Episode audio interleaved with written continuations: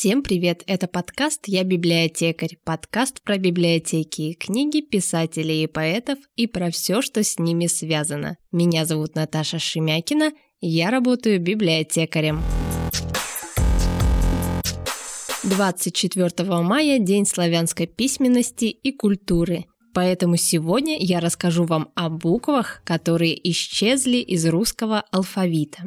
Давайте вспомним его. В современном русском алфавите 33 буквы. В древней кириллице их было гораздо больше – 46. Братья Кирилл и Мефодий создали азбуку и взяли за основу греческие буквы. Русский алфавит на протяжении веков неоднократно менялся. Многие буквы отпадали сами по себе за ненадобностью. Так, в начале XVIII века Петр I провел реформу азбуки. Трудные для написания буквы были заменены так называемым гражданским шрифтом. Такого вида буквами с небольшими изменениями пользуемся мы и сейчас. До реформы в азбуке были и десятиричная, ять, фита, ижица и другие буквы. Почему же их изгнали и почему сейчас мы ими не пользуемся? Давайте попробуем разобраться.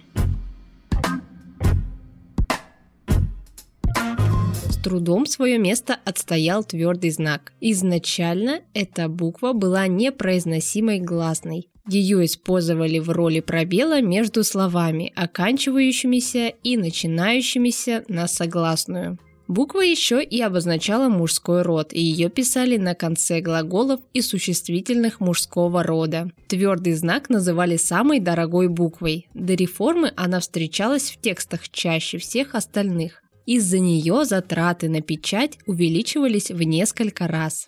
После реформы 1918 года многие типографии вместо твердого знака стали использовать апостроф. Это надстрочная запятая. Так роман «Война и мир», перепечатанный после реформы, стал короче на 30 страниц из-за буквы «Ер».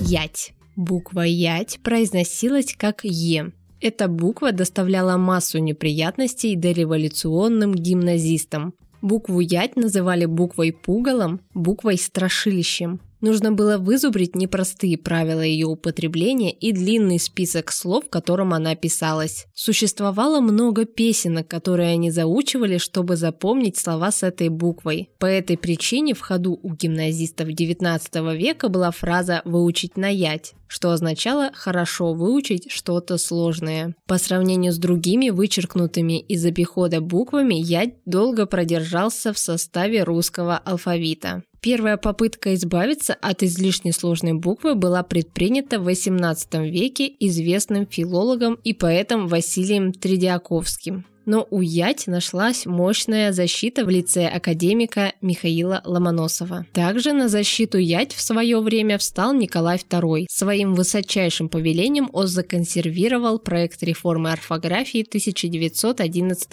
года. Но в результате реформы орфографии 1918 года пресса и дело производства были переведены на новое правописание без Ять. К слову, ять можно встретить до сих пор в церковно-славянском языке.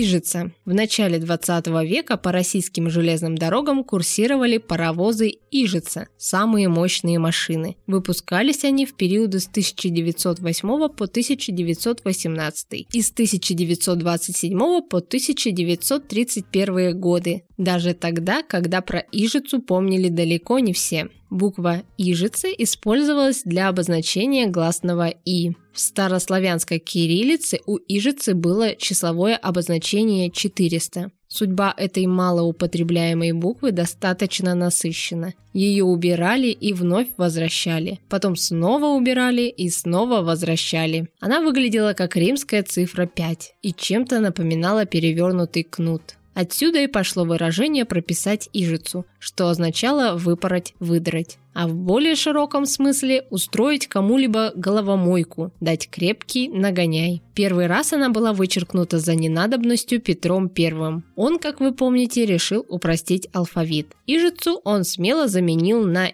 и десятиричное или В, в зависимости от произношения. Правда, под запретом она была всего два года. В 1710 году букву восстановили. В 1735 ее вновь отменили на ближайшие 23 года. Ее снова отменяли, снова восстанавливали до самого 19 века. К тому времени в азбуке она чаще всего стояла в скобках как редко употребимая.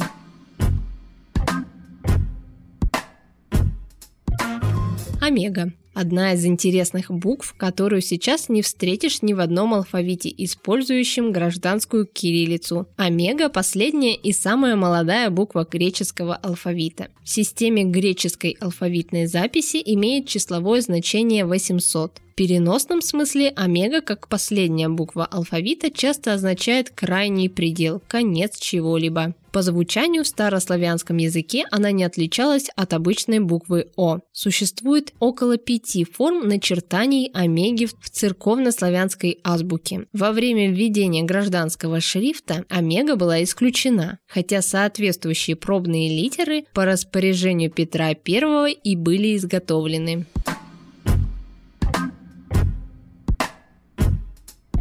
На сегодня это все. С вами был подкаст «Я библиотекарь». Хотите знать больше? Подписывайтесь на наш подкаст. Не забывайте писать комментарии. До встречи в следующем выпуске.